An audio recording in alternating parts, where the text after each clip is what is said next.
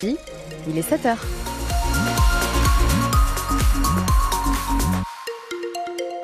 Est-ce qu'il est avec vous, là, dans la voiture, à la main, le parapluie? Bah, Prenez-le ce matin.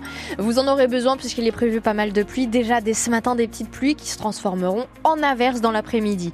Le ciel est donc bien gris, nuageux jusqu'à ce soir et du vent aussi. Des rafales de vent attendues jusqu'à 75 km/h jusqu'en milieu d'après-midi.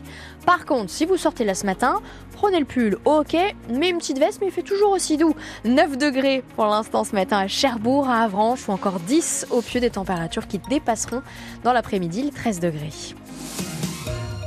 Il est 7h, les infos. Pierre Coquelin dans le sud-Manche pour les habitants de Saint-Martin-le-Bouillant. C'est la goutte d'eau. Oui, ça fait des mois qu'ils attendent des travaux. Depuis un an et demi, une cinquantaine de personnes ne peut toujours pas boire l'eau du robinet.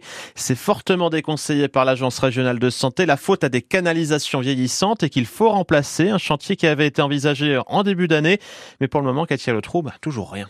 Oui, parce que ça coûte cher de remplacer des canalisations sur des kilomètres, plusieurs centaines de milliers d'euros. Et comme le syndicat fait le choix de ne pas augmenter le prix de l'eau, l'équation est compliquée. Cela fait donc un an et demi que la cinquantaine d'habitants concernés va chercher de l'eau en bouteille en mairie et ça pourrait encore durer car les travaux envisagés pour début 2024 semblent s'éloigner. Alain Hoppé est adjoint et élu au syndicat d'alimentation en eau potable qui dessert l'ancien canton de Saint-Poix. Il nous explique le souci.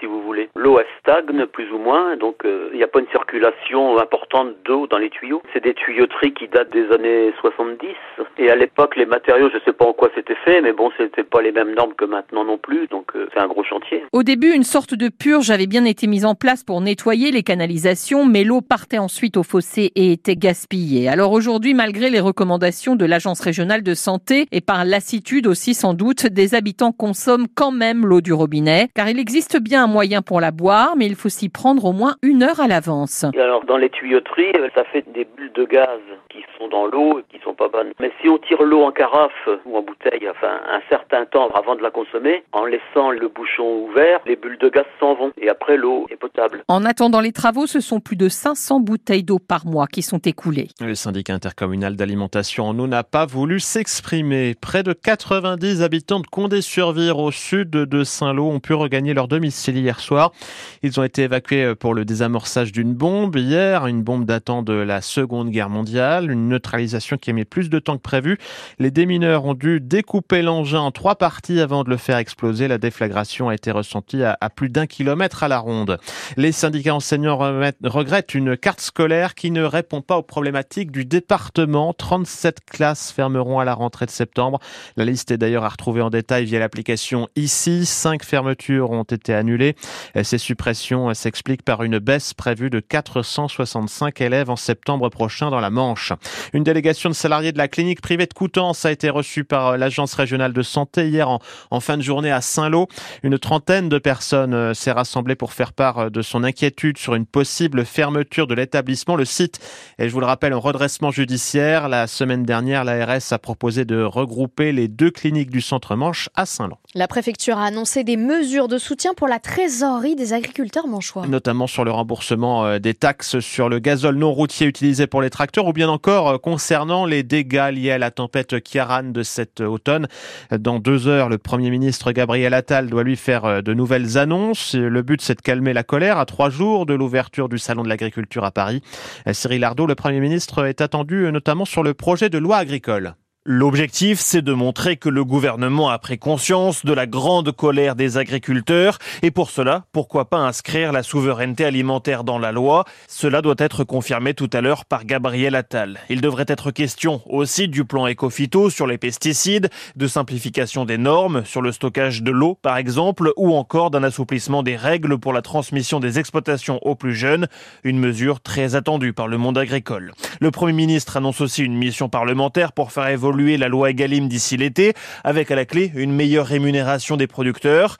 Il doit enfin, cette semaine, déclarer toutes les filières agricoles métiers en tension pour faciliter le recours à la main-d'œuvre étrangère. Les attentes sont très fortes, prévient en tout cas la FNSEA, qui a d'ores et déjà prévu une grande manifestation vendredi soir à Paris. Et la conférence de presse de Gabriel Attal est à suivre en direct vidéo sur francebleu.fr à partir de 9h. Le couple Manouchian va faire son entrée au Panthéon ce soir, une cérémonie en présence du chef de l'État Emmanuel Macron. Elle sera aussi à suivre dès 18h15 en direct vidéo sur francebleu.fr. Il y a 80 ans, jour pour jour, le résistant communiste d'origine arménienne Misak Manouchian a été fusillé par l'occupant allemand. Son cercueil sera accompagné de celui de sa femme Mélinée. C'est la première fois que des résistants étrangers morts pour la France entrent au Panthéon. Un hommage est aussi prévu à 16h à Cherbourg devant le musée de la Libération.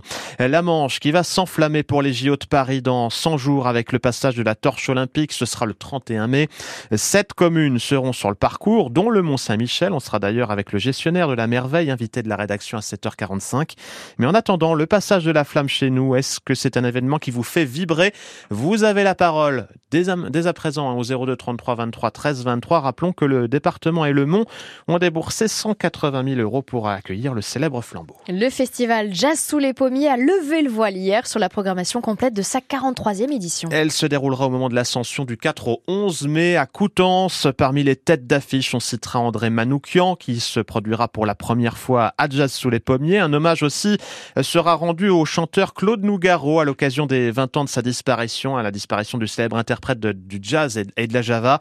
Et puis euh, cette 43e édition, elle sera également très teintée, bien, évidemment, du 80e anniversaire du débarquement à travers deux grands temps forts que nous expose le directeur du festival Coutancé, Denis Lebas un grand bal Lindy Hop, puisque évidemment les balles de la libération, tout ça c'était des moments extrêmement importants.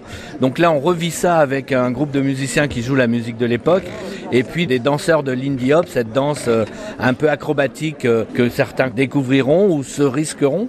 Euh, ce sera sur un parquet géant à la salle Marcellelli le dimanche 5 mai, dans le dimanche en fanfare. Donc là voilà, c'est le côté festif de la libération. Et puis on s'est dit que qui était porteur de l'avenir du 80e, ce sont des jeunes. Donc on a construit un big band, hein, cette grande formation de jazz, avec la moitié de jeunes musiciens américains et la moitié de jeunes musiciens français qui vont se rencontrer, vont nous faire un super hommage au roi du swing qui est Duke Ellington dans un concert à la salle Marcellelli le dernier samedi. Puis il y aura une conférence sur le jazz euh, qui débarque en 1944 pour compléter l'affaire. Et on reviendra en détail sur la programmation de cette 43e édition de Jazz sous les pommiers. Euh, dans Ça se passe dans la Manche hein, à 8h45. La billetterie ouvre samedi hein, pour les abonnements et à partir du 8 mars pour tout le monde. Notez qu'une présentation de la programmation de cette 43e édition est organisée vendredi à 20h au théâtre municipal de Coutances et samedi à 15h30 à la bibliothèque Jacques Prévert de Cherbourg.